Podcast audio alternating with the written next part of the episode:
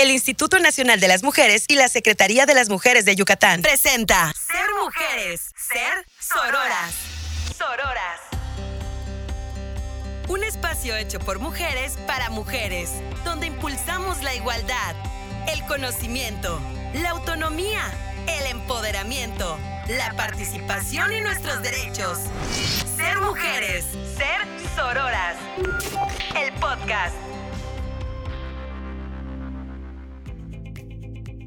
Hola, ¿qué tal? Mi nombre es Jimena de los Santos. Les damos la bienvenida a este espacio de la Secretaría de las Mujeres, Ser Mujeres, Ser Sororas. En esta emisión vamos a estar conversando sobre las mujeres en la escritura, que la verdad por mi formación es un tema que a mí me fascina y me apasiona y que sin duda es maravilloso ver cómo si bien las mujeres siempre hemos escrito, en los últimos años hay cada vez más grupos de mujeres que promueven el ejercicio de la lectura, pero también de la escritura entre nosotras. Entonces eh, les invitamos a quedarse en la emisión de hoy porque va a estar bien interesante y seguramente van a salir con muchas ganas de escribir sus propios textos. Ser mujeres, ser sororas. ¿Alguna vez te has preguntado cuántos de los libros que tienes son escritos por mujeres? A mí la verdad me gusta mucho invitar a mis amigas y conocidas a que hagan ese ejercicio porque nos podemos llevar una sorpresa. Con la llegada de la pandemia y la cuarentena empezaron a surgir formas nuevas de interacción social y una de ellas fueron los espacios, clubes y fanzines de lecturas para mujeres y con visión feminista, que sin duda existían eh, algunos anteriormente, pero empezaron a tomar fuerza ahorita como en este contexto de estar la mayoría de nosotras pues en casa, ¿no? Y buscando otras actividades que no fueran necesariamente presenciales. Y quería presentarles algunos de estos espacios donde ustedes pueden acudir para talleres y para compartir conocimiento. Tenemos, por ejemplo, el caso de Especulativas, que es una colectiva que consiste en talleres, conversatorios y también un sitio digital que da difusión a textos escritos por mujeres, no solo para que conozcan sobre ellos, sino que constantemente ellas sacan convocatorias para que todas nosotras nos motivemos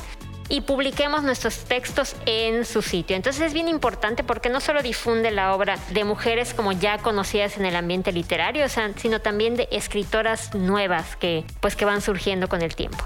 También está Ingrávida, que es un proyecto que inició como un fanzine es decir, como una revista que buscaba publicar a escritoras y artistas visuales desde una perspectiva feminista. Recientemente abrieron un canal de YouTube, así como un programa de radio con el objetivo de reseñar a escritoras que son nuestras ancestras, pero también a escritoras contemporáneas. Y ya en términos más locales tenemos a Matria Literaria, que también Matria es un proyecto que organiza constantemente talleres para que las mujeres compartamos nuestras lecturas, pero que también compartamos nuestros textos. Y por otro lado está Días por Días, que también es un proyecto que une por un lado un sitio donde se reseñan libros mayormente escritos por mujeres y Lectoras Violetas, que es un club de lectura que tiene enfoque feminista y que en su mayoría se leen libros escritos por mujeres. Y de hecho hoy vamos a estar hablando con la organizadora de Días por Días, Laura Rodríguez Portilla.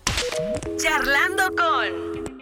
Laura Rodríguez Portilla es escritora, lectora y mediadora de lectura. Colabora como reportera, creadora de contenido y columnista en la revista Memorias de Nómada. Ha publicado su trabajo en medios digitales como Por Esto. Desde 2020 dirige el proyecto Días por Días, un espacio virtual dedicado a difundir la lectura y escritura de las mujeres. Ha organizado actividades y talleres. Además, es fundadora y coordinadora de las salas de lectura Lectoras Violetas y Libernautas. Forma parte de Contingente Siempre Viva, colectiva que busca rescatar y visibilizar la memoria de las mujeres en la historia. Laura, muchas gracias por acompañarnos en el programa de hoy. Estamos hablando de un tema que sé que te fascina mucho, que es mujeres en la, en la escritura. Y quería preguntarte, o más bien arrancar esta plática con la siguiente pregunta. ¿Por qué consideras que es importante que las mujeres cuenten historias? la invitación. Sí, es un tema que, que me gusta muchísimo y pues respondiendo a tu pregunta, la autora, a ver si lo digo bien, Chimamanda Ngozi Adichie, escribió un libro que se llama El peligro de la historia única. Ahí ella menciona que la historia está escrita desde la mirada de un reducido grupo compuesto en su mayoría por hombres cisgénero blanco. Entonces, al ellos como dictar esta, esta, estas leyes de decir que es lo importante también es lo importante. Obviamente eh, la mirada de las mujeres ha quedado como reducida y minimizada. Entonces ellos han construido como esta estructura patriarcal, de modo que veamos la vida de acuerdo a como ellos nos la han contado. La mirada femenina, como te decía, ha sido invisibilizada, eh, minimizada y pues prácticamente borrada. Historia, al contar historia desde nuestra mirada, hacemos eh, o abrimos más bien un abanico de posibilidades y damos pie a reflexiones y a, a pláticas sobre temas que históricamente nos han dicho que no importan, ¿no? Hablamos, no sé, sobre las emociones, sobre la maternidad, sobre decidir ser o no ser madre, sobre las violencias, sobre tal vez como mujeres y que el mundo nos ha dicho que no es importante. Fíjate que eh, Mari que es la fundadora del, Centro de Investigación Histórico de la Mujer en la Universidad de, de Barcelona, dijo en una conferencia que también releer la historia en clave femenina no solo significa rescatar de las mujeres en el pasado, sino también presentar instrumentos para repensar, perdón, la dinámica histórica en conjunto. Entonces, como podemos ver, la verdad es que es muy, muy importante, ¿sí? Porque nos vemos y nos reflejamos. Entonces, eh, ya no solo tenemos esta mirada, pues ya de todo un sistema que nos dice que nos dice que no somos importantes, sino que estamos también replanteando todas, todas estas narrativas.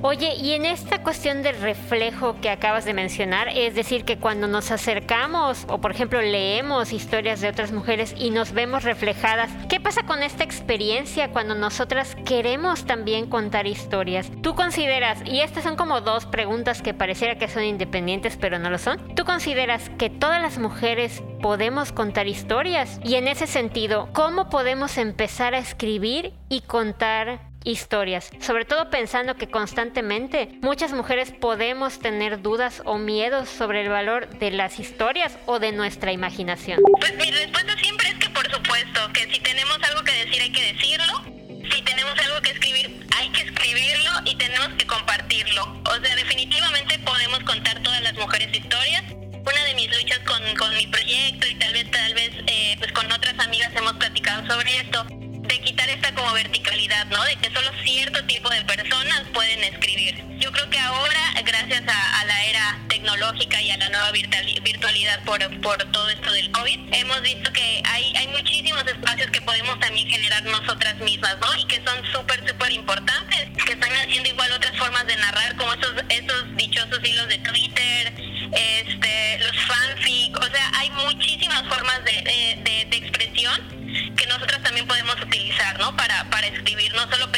ya desde una idea académica, ¿no? Que podemos acercarnos a la escritura de muchísimas, muchísimas formas. Igual las mujeres que escriben han tenido que luchar, ¿no? Contra todo, contra, todo este sistema así de creencias que, que, que les mencionaba hace un ratito. Y entonces ya no se vuelve algo como una oportunidad, sino también como un compromiso para todas nosotras las que estamos también escribiendo. Entonces sí, todas las mujeres pueden escribir, todas las mujeres, cualquiera puede contar una historia. Y en cuanto a la segunda pregunta, ¿cómo podemos empezar? Pues principal, eh, lo que lo que igual mencionaba hace un ratito es quitarse el miedo, ¿no? Atreverse, escribir, compartir, quitarnos esa idea de que solo ciertas personas eh, lo pueden hacer. Principalmente, pues eso, ¿no? Como como acercarse también a estos espacios que están que están creciendo, que se están formando por otras mujeres también para abrir estas estas, estas nuevas narrativas. Tú y yo tenemos una taller buenísimo que se llama Matea Literaria y es Clau y tiene estos talleres que se abren eh, cada, cierta, cada cierta temporada y no solo escriben, sino que escriben acompañadas y además leen textos de mujeres, ¿no? Entonces es una cosa preciosa. Yo tuve la oportunidad de estar en uno y hacía muchísimo tiempo que no escribía ficción y fue como un rollo así impresionante de, de, toda esa energía sorora y esa compañía y esas chicas que te están dando como el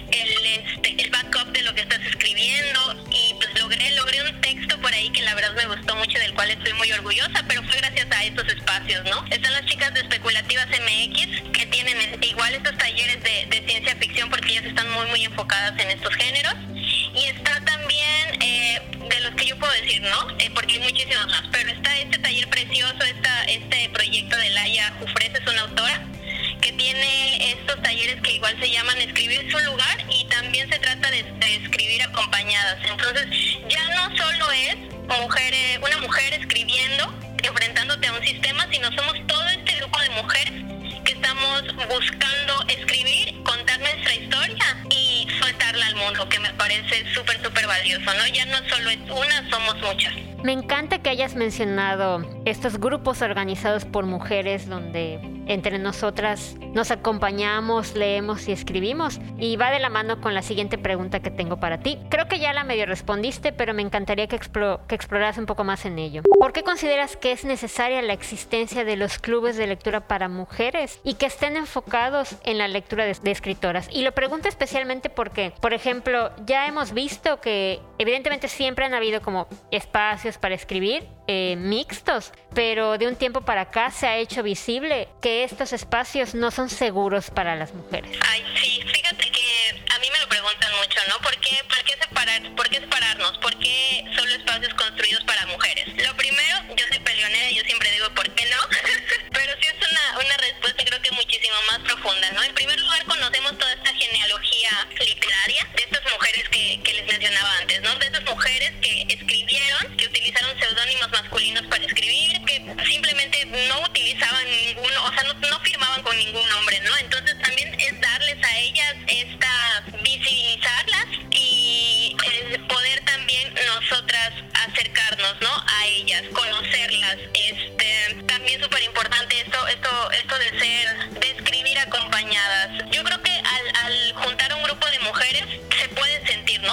diferencia, porque nos, nos abrimos más, muchas veces empiezan a surgir cosas que tal vez estaban como por ahí guardaditas o que no lo diríamos en un grupo con, con algún hombre, ¿no? Sino como que al solo saber que estamos aquí acompañadas por mujeres y que entienden nuestra perspectiva y que probablemente hayan vivido lo mismo que nosotros hemos vivido, da una apertura para poder hablar sobre, sobre estas cosas, ¿no? Y sobre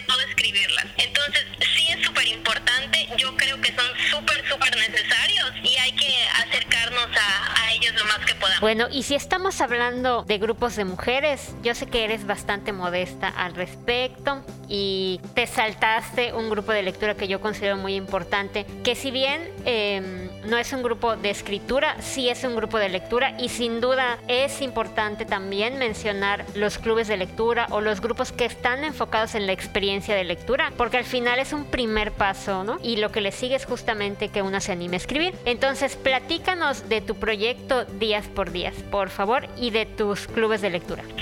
Ay, muchas gracias. Sí, soy modesta, la verdad, casi no me hago promoción.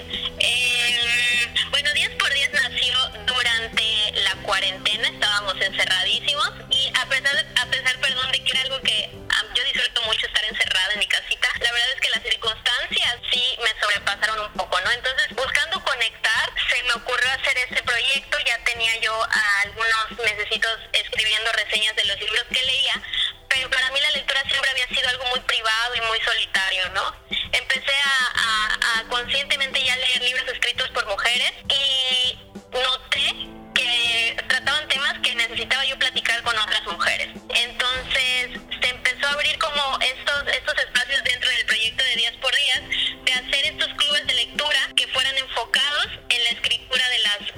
mujeres, no que estaban escribiendo las mujeres actuales, las, las autoras contemporáneas, las escritoras vivas, porque pues a las, a las clásicas ya, ya, pues, ya muchas las, las estábamos conociendo, no gracias a la academia, sino a todas estas mujeres que se están organizando para, para hablar de ellas. Entonces a mí me interesaba muchísimo platicar sobre las nuevas narrativas que se estaban presentando.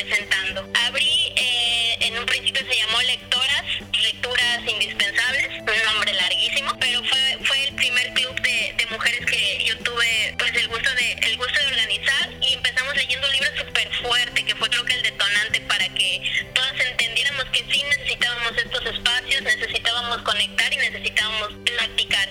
Fue el de en La fosa del agua de la autora Lidia Carrión, que es un libro que habla, es una crónica que habla sobre, sobre feminicidios. Entonces estaban estos libros aquí y necesitábamos platicar y yo vi como que esta oportunidad y empecé a abrir este estos espacios, ¿no? Este fue el primero, ya después con el tiempo vino Libernautas, que actualmente está, está pausado por cuestiones personales mías, pero ha sido igual un grupo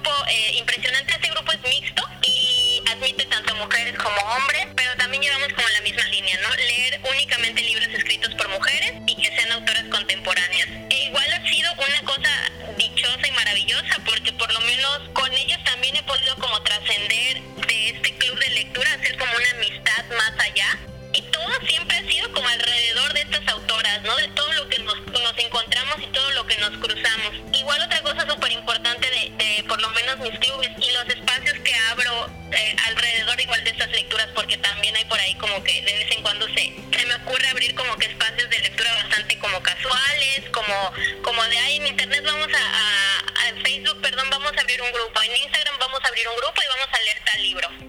Y todo esto ha sido como igual con la intención de que podamos acercarnos gracias a la virtualidad a estas autoras vivas, ¿no? Hemos tenido la oportunidad de platicar con Jasmina Barrera hace poquito, con Sandra Becerril igual hace poquito, con Liliana Bloom. Hemos tenido como que que al estar vivas está la facilidad de que ellas también puedan acercarse a nosotras y platicar sobre, sobre lo que escribieron, ¿no? Y sobre sus libros. Entonces, eso también, pues me parece súper importante porque como mujeres también eso te inspira. Ver que ellas, que ellas están escribiendo y que están ahí, que están, están como que enfrentándose todavía a este sistema, pero pues que también nosotros podemos hacerlo. Ay, me encanta que, que estés hablando igual de esta memoria viva de la escritura de mujeres, ¿no? Y justamente aprovechar que las tenemos aquí para acercarnos y platicar con ellas. Y para cerrar, platícanos, ¿cuáles son tus redes sociales? ¿Dónde podemos seguirte? ¿Dónde podemos seguir días por días para estar pendiente de, los, de las siguientes sesiones de lectura? En Facebook estamos, bueno, estoy días por días, así está, nada más, días por días. Eh, ahí tenemos, eh, normalmente les paso los avisos de cada vez, cada, cada mes cuando se abre un grupo de lectura. De ahí mismo también se deriva un grupo en, en Facebook donde estamos como un poquito más, eh, pues más cercanos, más de tú a tú. Y abro estos, estos espacios, ¿no? Para leer, como que el mes pasado leímos La hija oscura por la película que salió en Netflix. Entonces, este, está eso. Tengo un Bookstagram donde igual que hago durante el mes. Ahí estoy como días por días blog. Twitter también tengo días X días, así es, así es el usuario. Y un canal en Telegram donde me gusta compartirles por ahí algunas, algunas lecturas y material para que también, pues, para seguir promoviendo. Entonces, sin duda, quienes nos están escuchando, ya saben, les invitamos a acercarse a los múltiples espacios que tiene Laura. Laura, muchísimas gracias por acompañarnos hoy. Ha sido una entrevista maravillosa. Gracias a ti por invitarme y gracias al equipo también por la oportunidad. Ser mujeres, ser sororas. Con lo que hemos platicado a lo largo de la emisión y nuestra conversación con Laura, queda definitivamente abierta la motivación a que todas nos animemos a contar nuestras historias, a contarlas y también a escuchar las historias de nuestras ancestras, nuestras abuelas, nuestras mamás, nuestras tías y también darle valor a las historias de las mujeres en nuestra, en nuestra vida cotidiana. Entonces les invitamos a que narren, a que lean y a que se animen a compartir y a valorar su imaginación. Recomendación CEDOC. Hoy les queremos recomendar la antología Insólitas, narradoras de lo fantástico en Latinoamérica y España. Es una edición de Teresa López Pelliza y Ricard Ruiz Garzón. Esta antología reúne textos de 28 autoras hispanohablantes de diferentes generaciones y países. Los cuentos que se incluyen son todos en los géneros fantástico, ciencia ficción y terror. Esto es bien interesante porque si bien las mujeres siempre han estado presentes en estos géneros, es ahora donde ya se está reconociendo la presencia de las mujeres en la narrativa fantástica, de terror y de ciencia ficción. Y a mí me parece que sin duda son las mujeres las que están revolucionando estos géneros porque incluyen sus perspectivas como mujeres y como feministas. Entonces, esta primera antología visibiliza a escritoras de diferentes ramas de la narrativa no realista, también conocida como narrativa especulativa. Y les recordamos que pueden consultar este libro en las instalaciones del CEDOC Felipe Pot. Nos ubicamos en la calle 60 por 67 y 65 en Los Altos Bazar García Rejón del centro de la ciudad de Mérida. Estamos aquí de lunes a viernes de 8 de la mañana a 3 de la tarde. Pueden escribirnos para agendar su cita al correo sedoc.felipapot.gmail.com. Eso es todo por hoy. Les invitamos a seguir a la Secretaría de las Mujeres en nuestras redes sociales, arroba Mujeres en Twitter, Facebook, en Instagram y nos escuchamos pronto en este espacio Ser Mujeres, Ser Sororas. El Instituto Nacional de las Mujeres y la Secretaría de las Mujeres de Yucatán presentó Ser Mujeres, Ser Sororas. Sororas.